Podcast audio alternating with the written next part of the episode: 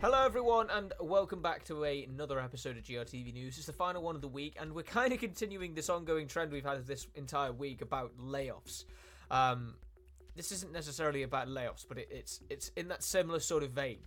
Embracer Group is this massive publisher, like absolutely enormous publisher that seems to. They went through a phase for about sort of, well, up to a few years ago when they were buying everything, and they were really trying to con- like consolidate the industry almost. Um, but obviously, the industry's changed a little bit, and we're seeing a lot of these big publishers having to sell things off or having to cut down um, the sizes of their teams to be able to make financial ends meet. Embracer Group has been basically selling people and shutting down studios left and right. We've seen that as of late in regards to companies like Volition, uh, the Saints Row developer. That's been shut down completely following the Saints Row reboot not exactly being, or not exactly performing to the, the heights it expected. Now, Embracer is selling off the uh, the the Knights of the Old Republic remake developer Saber Interactive. They're going to be uh, sold away from the Swedish parent company, uh, begging the question as to what's going to be happening with Knights of the Old Republic remake. Probably going to get cancelled because otherwise that'd be very turbulent development. But anyway, let's uh, dive on in and have a look. KOTOR remake developer sold off by Embracer Group. Expect this to be the first of many teams leaving the giant Swedish company. Does this mean Star Wars Knights of the Old Republic remake still has a chance? Embracer Group has almost become a punchline for those of us working in games media, as the Swedish uh, company has bought so many developers and even publishers through the years that it was only a matter of time before the tower would become uh, would uh, would become crumbling down. Read Ben. Um, we got a very clear indication of this when an enormous deal with Saudi Arabia fell through at the last minute back in May, and Embracer confirmed this would force them to restructure. We saw this go into effect with 900 layoffs, Free Radical being shut down, and more shortly after, but we were told these were just the first steps. Now it's time for strategy number two. Bloomberg's Jason Schreier reveals that Embracer Group is selling Saber Interactive developers and or publishers of games like Expeditions Mudrunner game, which we actually published our review of yesterday, so make sure to read that. Um, World War Z, Warhammer 40,000, Space Marine 2, which is supposed to come out, I think, in September still, after a massive delay that pushed it out of 2023.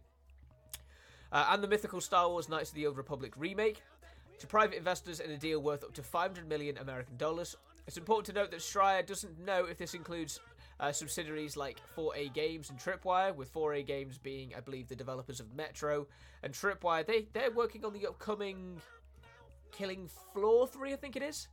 Um, uh, they also did things like Maneater. Uh, but anyway, he, he takes this opportunity to reiterate that the KOTOR remake is still being worked on, even if that doesn't mean the game will actually see the light of day sometime in the future. It's somewhat good news uh, either way, uh, as I'm just glad to hear that the talented folks over at Saber Interactive aren't joining the ever growing list of layoffs announced basically every day these days. So interestingly, it does say there that Knights of the Old Republic is still in development. It's a it's a strange thing to say though because the game, I don't want to say it's been in development hell, but it's been it's had a very challenging development already. Uh, it was announced years ago. Hasn't really seen anything significant announced since. It feels like it's still years out as well. Now this is happening, you have to think to yourself, surely there's a lot of hurdles that this game's jumping over. Is it gonna is the end product gonna live up to the hype? Hard to say.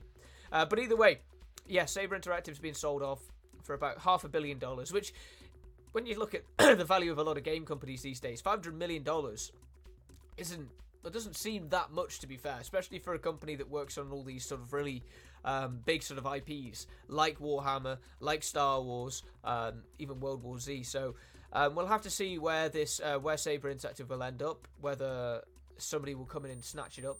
Um, I don't believe there's been any mention yet of uh, who Saber Interactive is being could be bought by, but uh, again, these things happen pretty quickly, so stay tuned for that. Otherwise, as Eric puts, expect more information about this Embracer stuff in the coming weeks and months. They're going to continue to sell off developers because they they bought too many, and it's it's a massive company that can't sustain itself. So they're going to be selling more off, probably closing more down. There's probably going to be additional layoffs, so expect all that as well, uh, especially as we go through March, the final month of this fiscal year. But um, otherwise, yes, this is all the time we have in today's episode of GRTV News. Uh, I believe actually, this is a final note. I believe Gearbox is on the chopping block as well. Um, so expect that to change relatively soon. But uh, yeah, that's all the time we have today's episode of GRTV News. We'll be back now tomorrow. Uh, no, sorry, Monday for the next one of the week. So enjoy your Friday, enjoy your weekend, and we'll see you all on the other side. Take care, everyone.